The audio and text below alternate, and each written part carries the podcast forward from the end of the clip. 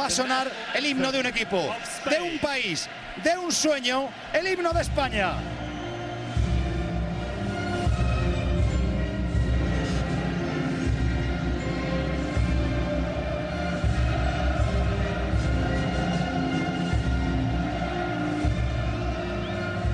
A-t-on déjà vu le football d'un pays autant dominer son époque comme le fait l'Espagne depuis maintenant plus de 15 ans? Joueurs, jeunes ou confirmés, coachs, clubs, supporters, médias, politiques, tous semblent concernés par le même objectif, faire oublier un passé national sportif peu glorieux. L'épisode du jour souhaite comprendre les origines de ce succès des joueurs espagnols, que ce soit en club ou en sélection. Les libéraux, les libéraux. Le podcast qui revient sur le football de notre enfance. Avec moi dans ce podcast, j'ai Damas, Bonsoir à tous. j'ai Christ Salut à tous et Tate. Salut, salut. Alors dans le podcast du jour, nous allons essayer de, de comprendre les raisons de ce succès et du rayonnement que connaît le football espagnol depuis 15 ans. On va essayer de comprendre ce qui a permis cette réussite et si le modèle peut être reproduit. Alors cette réussite est d'autant plus impressionnante que notre génération avait plutôt tendance à considérer les Espagnols comme des magnifiques losers Gilles Christ. Ben oui, parce que c'est, on va dire que c'était de notoriété publique de ne pas compter les Espagnols comme un pays qui gagnait régulièrement. Euh, surtout euh, dans les années 70-80 qui étaient dominés par les Anglais et les Allemands dans le football. Euh, et euh, justement, même dans le football de, de sélection, ben voilà, il y a, même si il y a eu l'épopée de 84 qui s'est terminée de la façon dont on sait euh, pour euh, pour l'équipe de France avec ce fameux Arconada qui est quand même une légende hein, du côté de de l'Espagne. Mm. euh, qui est aussi l'une des, des premières références de, de Casillas, qui sera euh, donc aussi une des, des légendes par la suite. Euh, voilà, cette équipe d'Espagne, elle se, se, se cherche. On l'avait vu aussi dans les épisodes qu'on a, eu- qu'on a pu faire sur la, sé- sur la sélection. Et le football de club aussi va quand, commence à, se, à revenir, à se, dé- à se développer, euh, notamment au niveau, au niveau, enfin, sur la fin des années 80, sous l'impact de Johan Cruyff. On va en parler tout à l'heure. Et aussi sur euh, l'arrivée, euh, voilà, donc le retour du Real Madrid sur la scène mondiale. Mais voilà, je pense que cette équipe d'Espagne également, voilà, donc elle va être conditionnée par euh, plusieurs facteurs, notamment au niveau sportif. Et euh, je pense également à ce tournant qu'a été euh, l'attribution des Jeux Olympiques pour Barcelone en 92, qui va peut-être changer tout un prisme, euh, à la fois pour le sport espagnol et aussi pour le football, bien évidemment. Euh, on en reparlera des Jeux Olympiques un, un peu plus tard. On essaiera de- d'essayer de, voir quelle importance euh, euh, cet événement hein, a eu dans euh, la réussite du sport euh, espagnol en, en règle générale. Alors évidemment, il y a toujours eu le Real Madrid qui est le plus grand club de l'histoire, mais c'est un club qui a connu de longues périodes de disette. Il y a aussi le FC Barcelone, mais qui euh, sur la scène européenne n'avait pas brillé euh, forcément avant les années 90. Damas, l'Espagne, encore une fois, en tant que sélection, en tant que pays de football, ça a toujours été le cas, mais sans plus à l'image d'un Portugal par exemple. En effet, en effet, mais pourquoi? Parce que l'histoire de ce pays est assez particulière. Il faut pas oublier qu'il y a eu la dictature, la dictature franquiste, hein, euh, qui a duré plus de 40 ans. Euh, et en 75, en effet, euh, je crois, mi-année 70, euh, donc euh, le royaume revient et en fonction de ça, il y a plusieurs choses qui s'ouvrent. Et en effet plusieurs événements sportifs sont donc mis en évidence, notamment avec la Coupe du Monde 82, cette fameuse Coupe du Monde aussi où c'est important.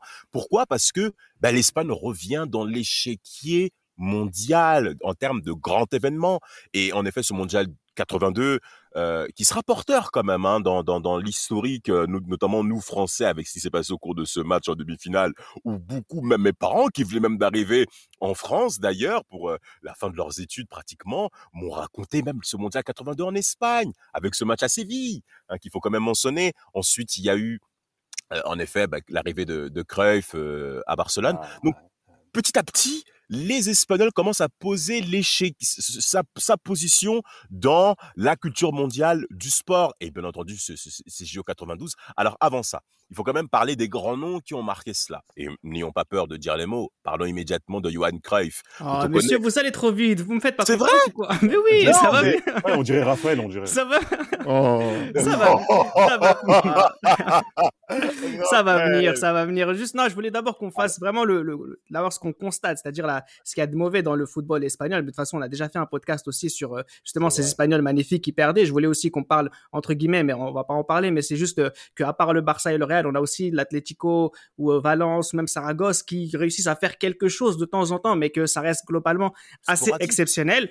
Bien sûr. Et en fait, cette réalité justement de cette Espagne qui perd, même quoi qu'elle quoi voit des petits événements ici et là qui vont lui faire du bien par la suite, c'est qu'elle contraste absolument avec le succès des Espagnols dans les années 2000 euh, qui va s'accélérer dans les années 2010. En Ligue des Champions, d'abord, par exemple, on a ce Real Madrid qui revient euh, à l'entrée du troisième millénaire, qui va être suivi par le Barcelone assez euh, rapidement. Mais ce qui est très impressionnant aussi, avant de faire euh, les raisons du succès espagnol, c'est qu'on va essayer de détailler le succès espagnol d'abord, et notamment sur cette année 2010, sur ces années 2010, pardon, Tate, on voit que ce soit le Barça ou le Real Madrid ou Séville, l'Atlético Madrid en C1 ou C3, c'est vraiment une domination, une hégémonie exceptionnelle de ces Espagnols, en club du moins.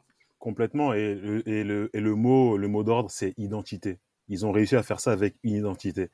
Or que, pas, auparavant, il n'y avait pas vraiment d'identité. Et quand il y avait une identité, c'était plus euh, les Camacho, c'était quelque chose de, c'était dur, c'était rugueux, c'était la défense, les clubs basques qui gagnent la, la, Liga dans les années 80, la Sociedad, Bilbao, Clemente. Et là, euh, à l'aube des années 2010, on a tout ce travail qui a été fait en amont depuis les années 80 avec les réformes, par exemple, de la Segunda, la Segunda qui où les clubs professionnels peuvent euh, euh, envoyer leur équipe B si euh, selon les performances. Et tout ça va faire que les Espagnols au niveau de la formation vont tout simplement s'améliorer. Et on, aura les fruits au niveau des années 2010 avec les clubs que tu as cités. Ensuite, on, on, a même cette, cette finale de deux clubs de la même ville une finale de Ligue des Champions avec deux clubs de la même ville qui va, qui va, qui va, se, qui va se produire deux fois. Donc c'est quand même assez extraordinaire. Sur cette même période, on a les Espagnols, j'écris, qui sont victorieux cinq fois d'affilée de la Ligue des Champions. Seuls les Anglais avaient fait mieux entre 77 et 82. Mais voilà, c'est juste pour dire que, encore une fois, cette domination incroyable, elle est concrète de la part des clubs euh, espagnols. Effectivement, en plus cette finale euh, avec deux clubs d'une même ville, effectivement, c'est pas Barcelone, hein, bien évidemment. On parle bien oh de Madrid. et bien ah ouais, évidemment. Et, évidemment. Et en plus, dans cette ville de Madrid, il y a toujours un shérif en ville qui gagne les deux oh. finales, évidemment. Donc du coup, voilà. dans cette émulation, effectivement, le Real Madrid n'est toujours pas très loin hein, de, de, de, voilà des, des victoires quand le, football espagnol se réunit autour de, succès. Après, c'est vrai que le Barça a été aussi important et parce que lui, là, en plus d'avoir gagné, d'avoir gagné en Europe, il a allez, marqué le football. N'ayons pas peur de, dire les choses pour ne, pas, pour, ne, pas, dire le, traumatiser.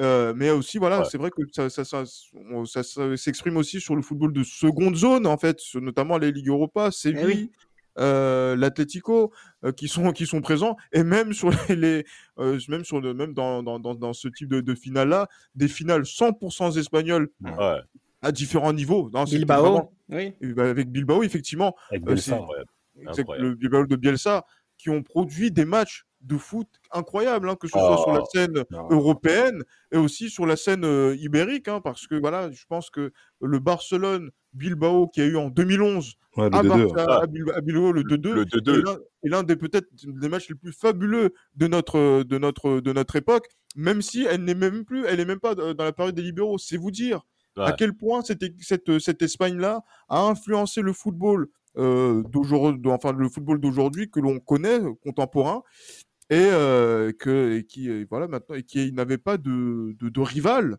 euh, pendant plusieurs années ah et, euh, et là, non, sur ces, sur ces aspects-là, on ne pouvait, on ne pouvait que apprécier. Et après, euh, effectivement, donc ça a duré pendant quand même assez longtemps du fait de Zidane euh, avec le, le avec les, les, victoires, de aussi d'Emery, etc. Donc c'est vraiment une hégémonie et une domination sans partage.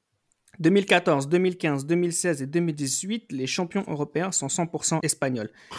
Vous ajoutez à cela, messieurs, une domination euh, inédite et sans partage de la sélection espagnole sur le reste. Champion d'Europe 2008, champion du monde 2010, champion d'Europe 2012. Personne n'avait jamais réussi ce combo auparavant. Ce n'est pas anodin, Damas. Encore une fois, c'est fou c'est pas anodin, mais il faut quand même signaler la transformation que je considère même comme étant rapide quand même entre la fin des années 80 par rapport au style de jeu espagnol assez rugueux, rustre. Camacho, Goicochea, Goicochea, Goicochea, un assassin, n'ayons pas peur de dire les mots sur le terrain. clairement. Et, et, la transformation qui a lieu même déjà même dès les années 2000. Parce qu'on quand même déjà commencé à parler des équipes espoirs, des jeunes espagnols qui commencent à s'affirmer, notamment sur la scène, euh, allez, infantile, sur les U20, U20, U19, les, les, victoires dans les championnats d'Europe espoir. Donc il y avait déjà une espérance, il commençait à se positionner par rapport à ça. Et en effet, sur la scène continentale avec le, le Real Madrid qui commence déjà en effet à remporter trois Ligues des Champions en cinq ans, euh, c'est- tout simplement conséquent. 4, 4, Damas, 4. Ah pardon. Mais il faut, faut, 98. faut, faut- faut dire aussi que le Milan était prêt à faire 5 Ligues des Champions d'affilée. hein. Il faut pas l'oublier. ça. Oh, c'est vrai, Voilà. c'est vrai. La, vrai, la c'est vrai. différence entre le Milan AC et le Real Madrid, c'est qu'il y, a la- il y a la théorie et il y a la pratique. Et il y a la- Voilà. Oui. Alors, par rapport à ce qu'il y a, au-delà, au-delà des titres, euh, ce que j'aimerais mentionner, l'équipe qu'on doit mettre aussi en avant, en premier point, c'est le Real Madrid. Au-delà des résultats, mais c'est la beauté des transferts qui nous ont communiqué euh, dans, cette, dans, ce, dans, dans, dans ce phénomène d'excellence. Oui, oui, c'est exactement ça. les- Les, les Galactes- meilleurs partent Mais- au Real Madrid. Les Mais meilleurs les vont en meilleurs Espagne. partent au Real et l'Espagne n'est pas la première économie européenne. C'est pas la première chose qu'on Loin Non, non, On mais ouais. Non. Mais, mais, les- mais le Real Madrid a réussi à se positionner comme étant au-dessus du modèle espagnol, comme étant au-dessus de l'économie espagnole. Et quand on est joueur de foot, on pense au Real. Mais même en Afrique, comme, par- on- il faut Partout, qu'on parle partout, de- partout. mais, mais- partout. mais c'est exceptionnel. Le transfert. partout, partout. partout. Ah non, mais le transfert oui, de. Luis Figo, malgré l'animosité qu'il y a eu, c'était quand même exceptionnel, sans compter les transferts que feront aussi l'Inter, dont on mentionnera forcément. Euh, le, trans- euh, le, le transfert de Zidane. Mais le transfert de Zidane, il est beau. Il a Oui. 29 ans. Il a 29 ans. L'âge où on considère où on est au prime. On part au Real Madrid avec un prix ben, qu'il n'avait, jamais eu dans l'histoire. Et il part de la Juve, qui est aussi un Non, grand grand le pour le. Real. C'est. C'est un transfert euh, le plus beau transfert de l'histoire du foot. mais, vraiment. Ouais. Et ensuite, Ronaldo. Oh, Ronaldo, Ah, après le titre en 2002, il va où? En trahissant Ah l'Inter R9, R9, R9, ah oui. Bien R9, sûr. bien Ah, sûr. mais Fernand. R9. Ah, mais moi, je connais, moi, je connais seul Ronaldo, hein, Gilles. Merci, Ah, êtes- merci messieurs. Oui, dans les libéraux, oui, dans les libéraux. Continue, Damas, s'il te plaît. Dans les libéraux Et- ou ailleurs. Continue, Damas, s'il te plaît. Et, et- et franchement, et franchement, c'est Non, et, mais- et- et- et sans compter ce transfert marketing qui va marquer l'Espagne, qui va marquer l'Europe entière, David Beckham. Et là, on sort un peu de ce cadre-là, je dirais footballistique, où concrètement le Real rentre dans la cour des stars. Et c'est là le, le nom, la Maison Blanche, est bien reconnu. Alors justement, là tu as parlé un peu des hommes et là je vais vous donner, on va essayer de comprendre un petit peu euh, qu'est-ce qui a permis un petit peu ce changement de mentalité chez les Espagnols. On va commencer d'abord par les coachs espagnols. Euh, on a affaire à Gilles à, à trois hommes dont j'aimerais qu'on parle Aragonès, Del Bosque et Guardiola, qui ont chacun à leur manière cassé, euh, cassé l'idée de l'espagnol qui est effrayé par l'adversité. Tout à fait. Ah, clairement, effectivement, parce que c'est c'est vrai que, que, là, notamment au niveau de la sélection, c'est Aragonès qui a mis fin à cette euh, à ce complexe-là, et c'est vrai qu'il a utilisé voilà des mots qui euh, euh, ont été quand même assez rudes, pour ne pas dire racistes, Raciste, euh, auprès de voilà donc, auprès de de, de José Antonio Reyes, à son âme. Ouais, paix à leur âme, hein, euh, voilà, donc pour, pour, pour chacun d'entre eux. Euh, mais voilà, pour, pour dire que voilà, pour décomplexer euh, les, les, les Espagnols, et après derrière, euh, la- l'arrivée de Del Bosque euh, change beaucoup de choses parce qu'en fait, c'est quelqu'un qui a déjà l'expérience de la victoire avec le Real, avec Ah oui. des stars, avec aussi des, des, des joueurs, et, et- voilà, des, des joueurs aussi espagnols qui font partie du cru du Real Madrid. Et quand il reprend l'équipe d'Espagne également, il arrive à réunir autour de sa personne des gens qui ont gagné par-ci, par-là, et euh, qui ont d'habitude, voilà, même, même s'il y a des, amitiés, que ce soit entre Raoul et, euh, et Raoul et Guardiola, par exemple, euh, il arrive à réunir des gens qui étaient déjà très liés entre eux. Par exemple, Casillas et Xavi, depuis les sélections de jeunes, euh, sont les leaders de leur, de leur sélection euh, enfin de leurs équipes euh, de clubs, euh, Real et Barcelone, et ils se réunissent notamment dans cette équipe où, euh, où il y a un noyau, où il y a les équipes, les joueurs du Barça, les joueurs du Real, et celui qui va mettre ça en musique, c'est euh, Del Bosque. Avec Il va les responsabiliser. D'une certaine manière, oui. Mmh. Et c'est pour ça, en fait, que euh, cette équipe d'Espagne a continué à gagner. Et après, quand il a fallu encore pérenniser le succès, il avait cette sérénité nécessaire pour pouvoir faire exprimer ses joueurs de, calibre mondial euh, sans qu'ils aient à se marcher dessus, comme il, le faisait en club, par exemple en 2011, où euh, c'était quasiment la guerre entre ces deux, euh, équipes, Real et Barça.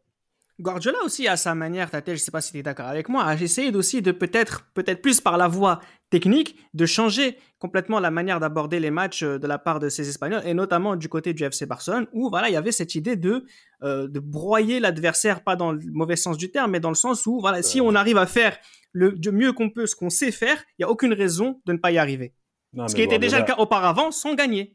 Bah non, mais Guardiola a mis le style à son paroxysme, et grâce à lui, on va dire que toute une école de jeu s'est démocratisée et les Espagnols ont tout simplement pris en exemple ce que Guardiola a fait à Barcelone et ont essayé à leur façon. Parce qu'après, on n'a pas des, on n'a pas Xavi, Iniesta et Messi dans chaque équipe. Mais vraiment avec ce jeu de passe, avec euh, vraiment cette possession à mettre en avant, ce qu'on met, ce qu'on a vu même avec un peu avec Séville, avec Bilbao, moins avec l'Atlético. Ben, Guardiola a permis à ce que les, toutes les équipes euh, espagnoles en Coupe d'Europe dans les années 2010 Absolument. avaient cette identité-là.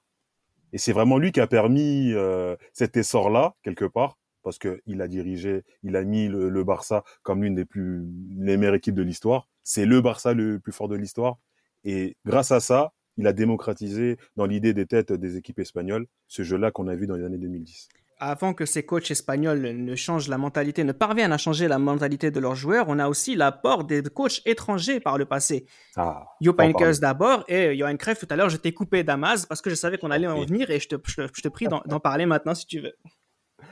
Merci, merci. En effet, Johan Cruyff, qui est forcément euh, un personnage très important par rapport à, à, à, la culture espagnole, en tout cas du football. C'est lui qui a tout révolutionnaire. Mais concrètement, c'est ah lui qui a la main sur, euh, hein. sur le FC Barcelone fin années 80, début années 90. Concrètement, c'est lui. Il monte la Même quand il est joueur. Hein. Même quand il est joueur. Hein. Un, même quand il est joueur. Déjà de un, très impressionnant. Mais de deux, son, système de jeu, le 3-4-3, où il se considère comme étant le fils spirituel de Rinus Michels. concrètement, euh, il arrive avec euh, euh comme euh, adjoint et ils arrivent pour dire clairement, auprès notamment du président Nunez, euh, avec moi, je ne t'assure pas qu'il y ait des titres, mais au moins il y aura du spectacle. Et concrètement, ça va même s'imprégner dans la culture catalane dans un premier temps, ça va s'imprégner dans la culture espagnole où ils vont commencer à considérer avoir un match de football comme étant un spectacle, comme étant un divertissement. Et il faut bien mentionner, nous-mêmes, enfants que nous étions, on voyait des matchs à 22 heures. Mais pourquoi en Espagne Mais pourquoi on les voyait à 22 heures? Parce qu'à cette heure-ci, dans la culture espagnole, c'est là où on est relax.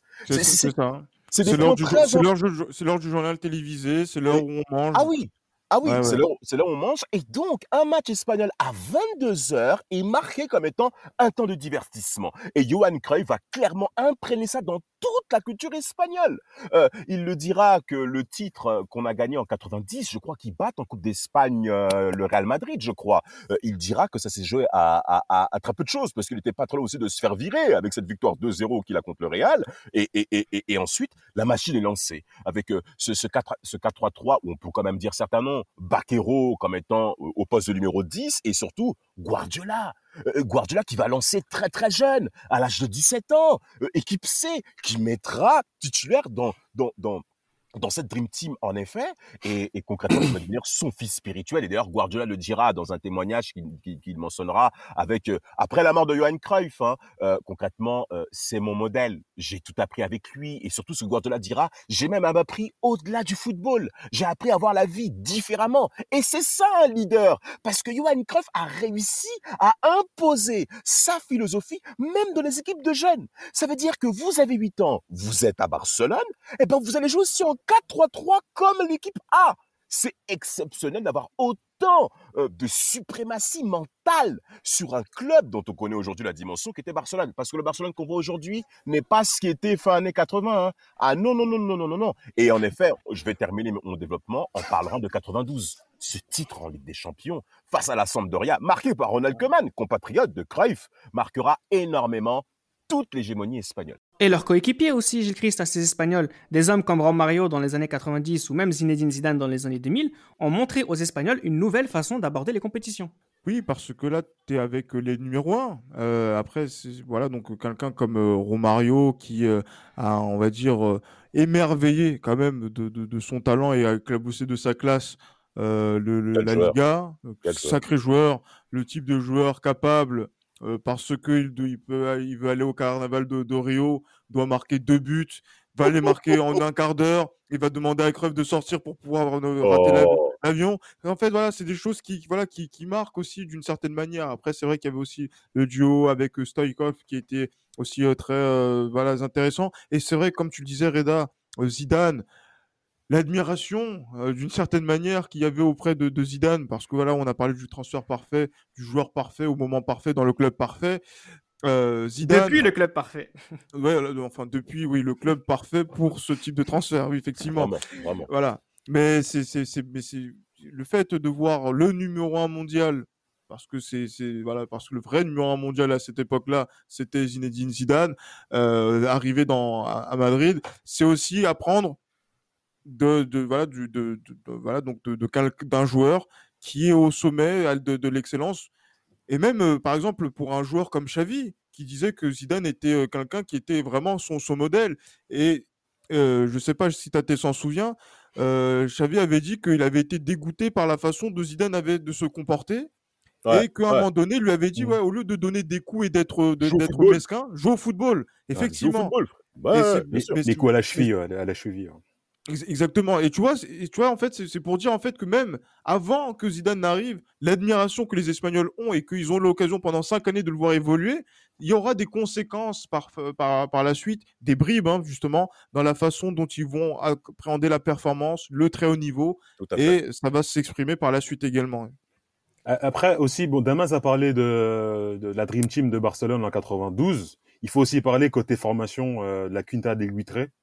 Il faut aussi en parler. Le fait Clairement. que cette équipe du Real, que des Espagnols euh, puissent émerger et gagner cinq fois consécutivement la Liga, ça Oh. fait prendre conscience aussi que les clubs espagnols devraient vraiment mettre l'accent sur la formation et faire confiance aux joueurs espagnols. Exact. Alors tous ces tous ces changements. parler de ça. Ouais, non, mais c'est très bien que tu le fasses. Sûr. Euh, tous ces hommes qui ont pu euh, changer la manière, ont pu changer la manière d'appréhender le football que si les gens euh, qui les écoutaient aimaient et respectaient ce sport. Et pour le coup, j'aimerais que l'on s'intéresse à l'Espagne en tant que pays de football. On comprend qu'il fallait juste un déclic pour dominer cette discipline si appréciée et euh, comprise par les Espagnols, que ce soit au niveau euh, du traitement médiatique, euh, du supporterisme, de sa jeunesse ou de l'encadrement technique. L'Espagne est un exemple à suivre. C'est tout bête, Gilles Christ, hein, mais ce n'est pas un pays, par exemple, qui a un seul quotidien sportif, par exemple. Oui, mais il y en a plusieurs. Il y en a plusieurs. Et euh, Et déjà, tu suis dans en plus. hein. dans- tu suis beaucoup, Gilles. hein. E- Exactement, notamment, c'est ce qui m'a permis d'avoir de, rapidement la compréhension quand même de, de, de l'espagnol, en tout cas le- de le lire pour comprendre ce qui se passait, que ce Mais soit pourquoi t'as- Marca, pourquoi t'as fait allemand L20 alors?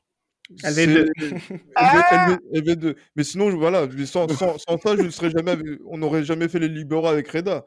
Voilà, donc du coup, Ah. euh, remercier ce qu'il faut remercier. Donc remercions l'Allemagne, d'une certaine manière. On a réussi à lui faire dire. Voilà, effectivement, vous l'avez Enfin. entendu dans cet épisode, effectivement. Franchement. Et euh, non, mais après, voilà, c'est vrai. Et en plus, euh, deux à Madrid, euh, deux aussi à, à Barcelone. Et aussi, on oublie aussi, c'est que à Valence, il y a la presse euh, valenciane, il y a la presse aussi euh, sévillane. Ça veut dire que voilà, ils arrivent à développer, euh, même au pays, voilà, au Pays Basque également, des presses sportives un petit peu, un petit peu en Galice également. donc, Hmm. C'est pour vous dire, c'est que il y a une façon de- d'appréhender le sport, mais de la même façon dont l'Espagne est administrée en termes de, de, de, de région, Tout à fait. assez, autonome par rapport à la France où tout est centralisé sur Paris. Et donc, du coup, ben voilà, donc ça permet de voir différents styles, différentes choses par rapport à, ce lien qu'il y a pour le sport, mais qu'il y a quand même une sorte de euh, réunification qui s'est faite dans les années 2000, qui n'était pas forcément évidente dans les années 90-2000, euh, pour euh, que ce football espagnol soit, on va dire, unifié dans, dans la façon de d'être traité, not- notamment médiatiquement, mais qu'on sent vraiment que le pays est un, un pays de football avec plusieurs régions qui respirent le football plus que d'autres encore. On a aussi ce système hein, de socios qui implique les supporters dans la direction des clubs d'Amaz, des supporters qui ont longtemps brillé par euh, leur connaissance du football. Ce sont eux qui ont offert, par exemple, les plus belles euh, standing ovations pour les adversaires, par exemple. Absolument, absolument. C'est Xavi qui le dira encore une fois euh, que quand vous êtes supporter du Barça, non pardon, quand vous êtes joueur du Barça, attendez-vous à tomber sur des supporters qui connaissent le football, qui connaissent leur sujet. Ce n'est pas le cas dans tous les pays, en effet. Et par rapport à ça, on va donc, euh, au fur et à mesure que le niveau espagnol va grandir en compétences et surtout en résultats, eh ben, le niveau d'exigence que va demander en effet ces supporters espagnols va, bah, va, va davantage en effet euh, euh s'accentuer. Sans compter qu'il y a également une grande place pour eux de pouvoir euh, en termes d'expression. Il y a plusieurs radios qui vont en effet les contacter, qui vont en effet H24. Ah, mais- ah, mais- H24. ça, ça Tout le tourne, ça, tout le temps, tout le temps. C'est-à-dire qu'on vit, on, on vit sport en Espagne. J'ai bien dit sport, pas uniquement football, parce qu'il y a également une autre facette du, du, du, du- du supporterisme en Espagne, où il y a également cette place prépon- prépondérante où on donne aux supporters le droit à s'exprimer. Donc, par rapport au football, euh, notamment l'aspect des socios, notamment au Real, euh, vous pouvez pas être supporter du Real uniquement en disant ah je supporte CR7. Non, voilà pourquoi aujourd'hui on peut Pourtant, il y en a, hein. ah, mais peu importe. Pour nous, Mais qui ne sont pas espagnols. Ils sont- un, ils sont pas espagnols. Deux, ils ne s'intéressent même pas à la culture espagnole. Et trois, c'est au mois de mai qu'ils commencent à dire Ah, on aime le Real. Dégagez Non Dehors Mais bien, bien sûr, fuera Fuera Est-ce qu'on se souvient tous euh, Est-ce que vous vous souvenez du match euh, euh, Est-ce que vous vous souvenez du match en Ligue des Champions, Valence-Real, quand les supporters du, du Barça euh, prennent le mouchoir blanc euh, qui est passé sur TF1 Moi, ça m'avait clairement En, marqué. en championnat, en championnat, tu veux dire. Ah, c'est en championnat, mais même aussi en Ouais, Ligue des c'était en Champions. deux- Il y en avait en Ligue des 2005, Champions, le Valence-Barça. hein. Ouais, le Valence-Barça. Ah, le Valence-Barça, d'accord. Je pensais que tu parlais du Real euh, Valence en 2005. Quand Ah, Villa, il. Ouais, euh, Villa, bah voilà. Euh, non, quand c'était. Non, non, non, en Ligue des Champions, je crois que c'était en 2000-2001, je crois. euh, les supporters du Barça sortent les mouchoirs blancs et commencent à, ouh, à, à, à, à huer son équipe qui est clairement ridiculisée par un Valence. Mais, mais ils n'en pouvaient plus. Oui, C'était- c'est ah, c'était la Ligue des Champions 2000, la demi-finale retour. Ah, mais ça m'avait déjà joué, ouais. Ah, ça m'avait clairement marqué cette situation. Et c'est là où je. Et, et- et en regardant justement cet épisode-là, mais tu te dis, mais ah non, mais euh, le football, c'est pour tout le monde en fait. C'est pas uniquement que pour euh, des personnes d'une certaine élite. Tout le monde est concerné par rapport à ça. tout le monde, les professionnels comme les jeunes. Parce que Tate, un des- une des choses les plus impressionnantes, et tu l'as mentionné tout à l'heure en parlant de- du Real Madrid des années 80, c'est justement les triomphes des Espagnols en compétition de jeunes. C'est juste ahurissant. 8 fois finaliste du championnat d'Europe U21, 15 fois finaliste du championnat d'Europe U17, 9 victoires. Enfin, là, c'est un pays de sport qui fait confiance à sa jeunesse et ça se voit dans les performances des jeunes footballeurs espagnols. Exactement. Tout a commencé avec euh, les Jeux de Barcelone en 92. Où quand ils ont, à partir de ce moment-là, quand ils ont été médaillés d'or en 92, là, clairement, ils ont pris le virage de, de, de- bah, ils ont tout simplement continué, commencé à vraiment gagner dans les catégories de jeunes. Et en fait, c'est même pas une question de, que de gagner dans les catégories de jeunes. C'est aussi que le- les, les joueurs qui gagnent dans les catégories jeunes, la plupart font des carrières. C'est pas comme en France où souvent il y a des, il y a des, par exemple en 2001, la génération 2001, il y, a, il y en a combien qui ont vraiment fait carrière? Il y en a quoi? 3, 4, pas plus. Alors qu'en Espagne, c'est la, Parmi pratiquement les la U17, moitié des- hein. Ouais, les U17, oui. Alors que, oui, Mhm. la génération euh, euh, Jacques Fati, ouais. exactement. Au final, il y en a pas, il y en a pas énormément qui ont vraiment fait une carrière. Alors que, alors que quand vous regardez les sélections jeunes en Espagne, c'est vrai, ils font vraiment carrière. Et au-delà des titres, les joueurs vraiment transportent cette identité de, du joueur espagnol, que ce soit en championnat d'Espagne et également à l'étranger. Alors, et les coachs espagnols dans tout ça, une fois qu'on a parlé des supporters, des médias et, et des jeunes? Parce que juste pour votre gouverne, sachez qu'entre 1986 et 1999, aucun champion d'Espagne n'avait un coach espagnol. C'est Benaker, Toshak, euh, Cruyff, Valda- Valdano, Antich, Capello, Van Gaal. Et depuis, on a eu Irureta, Benitez, Del Bosque, Enrique, Villanueva, euh, Valverde. Mais on a aussi des Unai Emery, des Juan de Ramos. Euh, quelle est la place euh, du coach espagnol dans la hiérarchie aujourd'hui, Gilles Christ, parmi les, entraîneurs? Ben justement, on va dire que le, la valeur étalon qui a mis tout ça en avant, c'est euh, Guardiola, hein, qui a qui a qui a vraiment euh, initié euh, donc quelque chose pour que ça puisse s'exporter à l'étranger, parce que c'est vrai que même son, son le risque qu'il a pris en allant euh, du côté de, de Munich au Bayern au Bayern Bien Munich sûr, et sûr. qui et, et je, le- je le dis, je le répète, n'en déplace à certains, malgré l'absence de Ligue des Champions, ce passage est une réussite. Mais pour, euh, évidemment, mais comment tu veux. Mais évidemment, mais évidemment. et pour le, et pour le Bayern, effectivement, Ouais. Donc, euh, du, du, coup, il y, y, a cette idée de, de vouloir s'exporter. C'est ce qui s'est passé notamment avec Unai Emery, qui avait brillé avec Séville, qui est parti à Paris. Euh, après, c'est vrai que ça a été un peu plus. Après, c'est vrai que même pour les Juan de Ramos, qui Ramos. se sont exportés pour euh, les, de, de, de, Tottenham, etc. Mais surtout, il y a vraiment euh, une, un, une, un, j'allais dire une sorte de. Maintenant, le technicien espagnol est, est plus considéré ces derniers temps, parce que mm -hmm. même un Luis Enrique qui avait échoué à la Roma et qui était revenu au Celta pour pouvoir réussir après au FC Barcelone, a euh, surfé sur cette légitimité-là pour prendre l'équipe d'Espagne. C'était pas forcément gagné. Ah non. Mais du coup, mais c'est vrai que dans l'ambiance, dans le climat, c'est ça, ça, ça l'a fait. Et par rapport à tous ces, ces, ces techniciens-là que l'on que l'on que l'on connaît, euh, que ce soit Lopetegui, euh, qui a avec Séville, mais qui avait qui a pris le, le Real, mais qui a eu surtout l'équipe d'Espagne. Bon, malheureusement, il a, il pas allé au bout de, de, de, de, son, de son idée. Je pense qu'il aurait pu faire quelque chose de plus grand encore. Ouais. Euh, mais voilà. Merci Pérez, merci Pérez. Ouais, ben voilà, malheureusement. Euh, mais bon, c'est voilà, il y a ce genre de choses. Surtout merci Zidane, hein, Tate. Hein, parce que c'est à cause d'un départ que voilà, les choses se sont faites comme ça. Mais l'entraîneur voilà, espagnol maintenant a pu montrer euh, l'étendue de, de, de, son savoir-faire tactique qu'il a accumulé pendant la trentaine d'années qui, qui s'est passé dans, dans, dans, le football. Et euh, aujourd'hui, euh, voilà quoi. Voilà, quelqu'un comme Guardiola peut aller en, en, Allemagne et maintenant on peut envisager des Espagnols en Bundesliga, en Première Ligue, euh, sans que ça puisse. en Ligue 1. Et en Ligue 1, oui, pourquoi pas. Ouais, bien sûr. Mais même s'ils sont pas bien traités en Ligue 1, mais bon. Garcia, Garcia à Saint-Etienne, non. C'est scandaleux. Ce Unai, Unai Emery, malheureusement aussi. Hein, ah, mais, bon, mais, mais quand même, il y a cette démarche-là où ils peuvent s'exporter. Alors au-delà des joueurs, des hommes ou des circonstances, ce rayonnement est avant tout le fruit d'une volonté politique. Preuve en est la domination espagnole dans les autres sports. Les sports collectifs d'abord. Handball, ils sont double champions d'Europe en titre et champions du monde 2005 et 2013. Le FC Barcelone, qui est le club numéro un de la Ligue des champions en handball. Basketball aussi. Et ça, Tate et Damas, vous saurez le dire aussi. Avec, euh, ils sont champions d'Europe 2009, 2011, 2015. Champions du monde en titre et champions du monde euh, en 2006. Et puis wow. les institutions. Real et FC Barcelone. Ah oui, le Real basketball. Encore, qui est encore dans le coup euh, cette année. Mais ça, c'est incroyable. Ça. Ah bah, excuse-moi, je sais que toi, tu regardes beaucoup euh, le Real Madrid basketball. Voilà, c'est omnisport comme ils étaient Voilà, c'est le, le Real Madrid, c'est pas un club de foot, c'est un club omnisport qui doit rayonner dans plusieurs sports mais ce qui prouve la grandeur, euh, même encore une fois, euh, de cette institution, parce que ce n'est pas un club, c'est une institution, et même du patrimoine espagnol, même du patrimoine espagnol. J'insiste là-dessus parce que, en figure de notoriété, il est fort probable que des personnes qui vivent outre-Atlantique, quand elles pensent à l'Espagne, ah, Real Madrid, Maison Blanche, ah, Hollywood. Et c'est normal.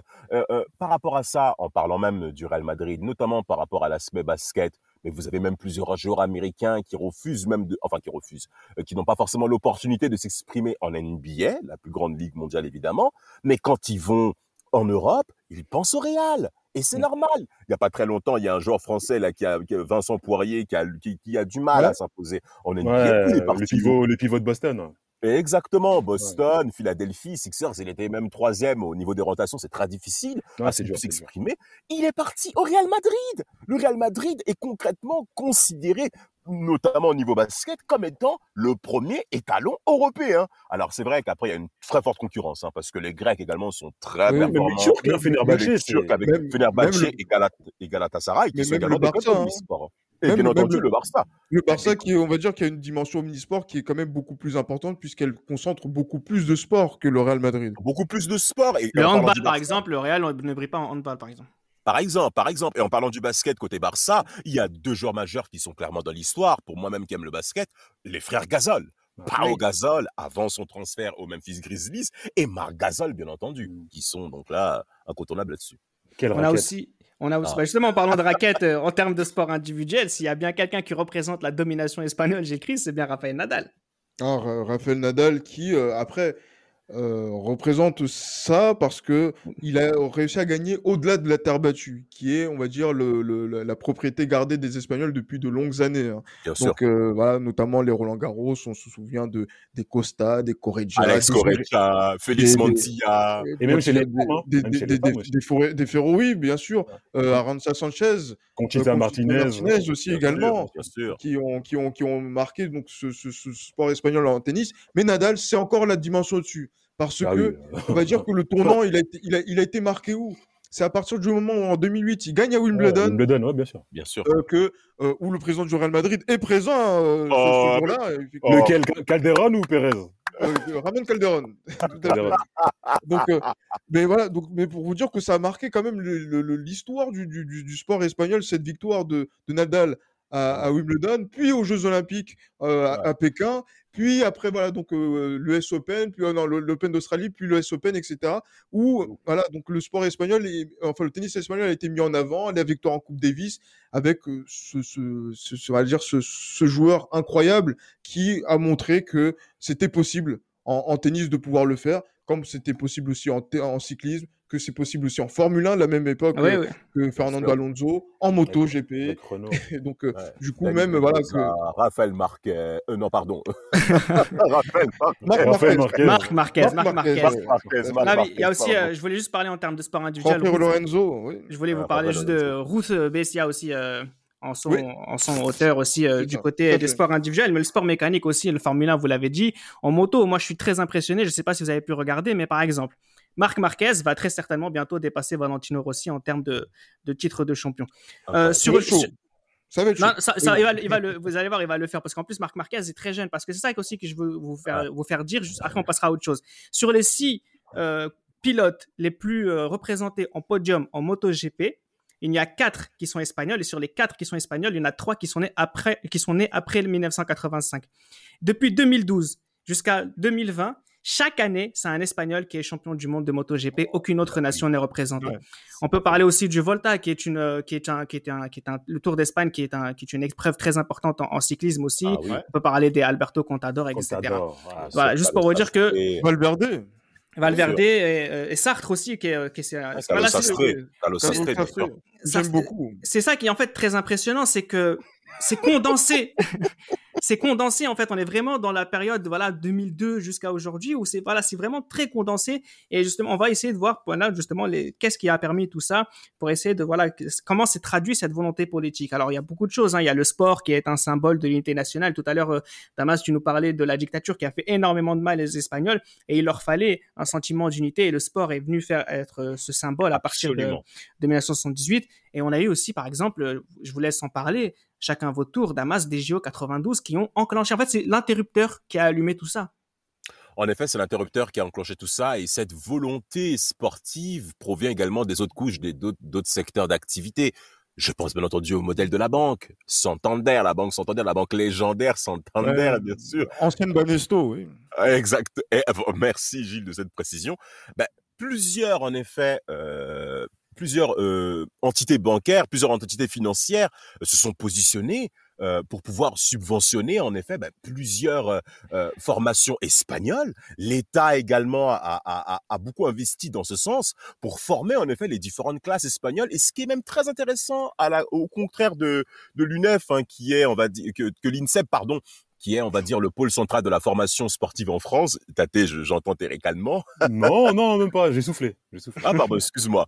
Eh ben, euh, l'INSEP, on parlait justement du modèle espagnol au niveau de la cartographie de, de, de, de l'Espagne, au niveau de ses forces régionales. Eh Mhm. ben, on fait en sorte à ce qu'il y ait une INSEP dans, Dans les chaque grandes région. régions. Région. Et ça, c'est très important d'avoir ce genre de modèle-là, à peu près aux mêmes caractéristiques que les Allemands avec les Landers très forts, hein, les, les régions allemandes qui sont également très Landers, aussi. ouais. Des Landers également. Eh ben, les Espagnols, ben, c'est déjà aussi inscrit en eux. Toute manière, il y a ce rapport régional qui est très, qui est très impressionnant en Espagne. Hein. euh, L'andalou euh, avec le catalan, avec euh, la communauté valencienne, valencienne également. Il y aura également cette espèce d'antagonisme. Donc, on va jouer aussi là-dessus pour former en effet les jeunes Espagnols par rapport à cette puissance de formation qu'on va donner à ces différentes catégories. Et en effet, par rapport à ça, ça va se voir au travers des résultats et avec l'avènement qu'il faut forcément mentionner, les JO 92. Euh, les Espagnols vont également être très impressionnés par la Dream Team américaine. Forcément que Tim Duncan sera obligé de revenir là-dessus. Les Bien Charles. Barkley, Wow, les wow, Magic wow. Johnson. Mais, mais, mais, mais, mais, on a appris le très, très, très, très, très, très haut niveau. Ce que nous, Français, on a du mal. Euh, 24, hein, ça arrive. Hein. non, mais je sais pas si on, va avoir les mêmes fruits parce qu'il faut aussi parler de l'association de sport olympique qui a subventionné énormément les, athlètes. Euh, L'INSEP espagnol, c'est l'INEF, hein, il me semble, qui est dans, présente dans chaque euh, région. Euh, il y a mhm. aussi une chose aussi qui est très importante, mais bon, moi c'est plus par conviction personnelle, c'est les horaires aménagés qui permettent aux jeunes espagnols pendant les, après l'école de faire des activités extrasportives et c'est pas étonnant qu'il y ait autant de, de, de, qualité dans les sports. Il y a aussi une statistique aussi, je sais pas si vous l'avez vu dans vos recherches, mais moi je ça m'a fait rire, c'est que depuis 1978, les Espagnols ont gagné 9 cm de taille. comme, les Néerlandais aussi. Comme les, Néerlandais, exactement, parce que c'est vrai qu'en termes de culturel, les Néerlandais, euh, on va dire, après la guerre et le néerlandais d'aujourd'hui, euh, il y a un gain de, taille, justement, donc de développement en termes de, physique, physiologique, qui a fait que euh, voilà, ça a changé. Et c'est vrai que pour l'espagnol, voilà, l'espagnol moyen était peut-être moins grand, peut-être un peu moins svelte, alors que là, voilà, donc il y a, vraiment donc aussi cette, cet essor-là qui, euh, qui s'est mis en place euh, à ce niveau-là du côté de, de, l'Espagne pour être conditionné pour être sur des sports collectifs et sur certains sports individuels, pour être euh, les, les, meilleurs, notamment quand on pousse la performance grâce à, ces différents instituts qui, qui suppléent euh, les, on va dire les, champions dans les différentes régions d'Espagne. Est-ce que vous voyez une quelconque fragilité à, cette hégémonie incroyable des Espagnols euh, qui portent tout simplement le fruit des, des, des, actions politiques qui ont eu lieu il y a quelques années? Parce que euh, on part d'un pays quand même qui est économiquement assez compliqué. L'Europe du Sud. L'Europe du Sud. Voilà. Il y a aussi, rappelez-vous de la grève des footballeurs qui a eu, euh, il n'y a pas si longtemps que ça, qui a été porté par les stars que nous connaissons, mais qui n'étaient pas directement euh, concernés par cette situation, mais qui ont porté la parole pour euh, leurs collègues. Il y a aussi le fait que cette domination n'est pas présente dans tous les sports. Hein, ça aussi, il faut, il faut le préciser du côté des sports. Voilà, c'est pas, c'est pas aussi développé. On a moins de résultats, nous, en France, mais peut-être qu'en France, on est meilleur dans plusieurs, plus de sports aussi. Il y a la question aussi du dopage qui est venue. certains diront chez les, chez les rageux, du côté notamment du côté des Pérennes, nous aussi. Je ne sais pas si vous vous souvenez, par exemple, dans l'intervention d'Yannick Noah qui avait révolté les, Espagnols, mais aussi à un moment donné, on s'est dit, est-ce que si les Espagnols ont auto-gagné dans autant de disciplines différentes, c'est est-ce qu'il y avait peut-être aussi une question d'organisation euh, liée au dopage, je ne sais pas comment comment comment, comment dit, mais il y a eu la suspicion malheureusement mais bien sûr, mais en plus, euh, avant que je laisse la parole, je fais une petite parenthèse parce qu'il y avait aussi Rosine Bachelot aussi qui avait eu des propos par rapport au, sport espagnol, euh, ou par rapport à Nadal et que voilà, Nadal a, poursuivi directement et euh, me semble-t-il que qu'il a gagné justement son, son procès justement en, en, diffamation par rapport à ça parce que la suspicion était beaucoup trop grande au point que ça aille sur la place publique sur des personnes qui quand même représentent l'État français, ce qui nous ridiculise de, de Absolument, oui. Mais, vraiment, euh, travailler, c'est tout. mais vraiment, mais, vraiment, eh, tu parlais de travail tout à l'heure, Reda. Euh, les Espagnols, en termes de formation, tu as donné une notion qui est importante. L'après-midi est réservé au sport. L'après-midi. En Allemagne c'est comme ça en Allemagne aussi. Hein. Exactement, c'est comme ça, bien sûr. États-Unis aussi. Exactement. C'est-à-dire que on vous met dans les conditions nécessaires pour que vous puissiez performer. Et ça va se voir dans certaines rencontres. Moi, je, on parle, on parlons de Raphaël Nadal. Il y a des situations de match où tu sens que c'est très tendu, quatrième set, cinquième set. Là où il faut faire cette différence-là, ben, nous, côté français, quand à l'âge de 13 ans, à l'âge de 12 ans, il fallait aller plus loin, en effet, en termes de performance. Quand on arrive à l'âge de 22-23 et que maintenant il faut faire cette différence au quatrième set, ou cinquième set. Mais on a plusieurs fois vu sur ça sur Roland Garros, qui doit normalement, en effet, maintenant, Roland Garros, une fois que Nadal prendra sa retraite, on, le cours central, ouais, Philippe. bien sûr. Voilà, soyons, clairs. Euh, on, peut faire ce, on, peut faire ce, parallèle-là. Je pense que Tati, tu serais bien passé pour en parler.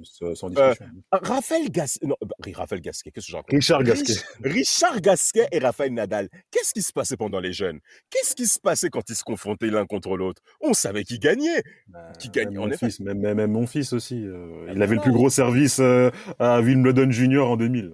Mais, t'as vu ce que tu viens de dire? Et qu'est-ce qui se passe aujourd'hui? Paul-Henri Mathieu, tous ces gens-là, où sont-ils? Oh. Sont-ils Non, non, juste pour, finir le podcast, euh, je vous pose des questions très simples et ça va essayer de montrer à quel point ces Espagnols ont été exceptionnels. Et ont été exceptionnels, notamment dans le football. Déjà, premièrement, le Real Madrid, plus grand club de l'histoire. Déjà. Bah oui, bah oui. Le, FC Barcelone de Guardiola, plus grande équipe de club sur un laps euh, donné. Euh, dans l'ère moderne, oui. Dans l'ère moderne, oui. De la mode- En tout cas, du foot que nous on a vu, Ouais, ouais, ouais. Et sans, jamais dis- et, et sans discussion. C'est la meilleure équipe que j'ai jamais ouais, vue. ouais, de- non, mais oui. que moi, depuis que je suis le foot. Alors que, alors que, alors que nous tous, hein, sauf toi, Reda, on est tous madrilènes de base, entre guillemets. hein. Mais le, le Barça de Guardiola, c'était, Ah, c'était autre chose. C'était autre chose. La sélection espagnole 2000-2012 qui est la meilleure sélection de l'histoire. Ah, clairement, évidemment. Ah oui, là, là, il y a- oui. Ah possible. bah oui. Et puis, euh, et puis aussi, j'ai envie de dire, Casillas, Xavi, le meilleur joueur du monde de l'histoire à leur poste aussi. Bah oui.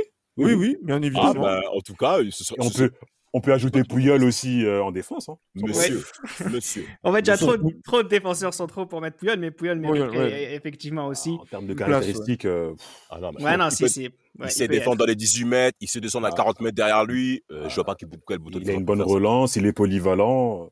Il a travaillé, contrairement à d'autres. Ils ont été impressionnants, ces Espagnols, là, pourvu que ça dure. C'était Les Libéraux, un podcast produit par Sport Content.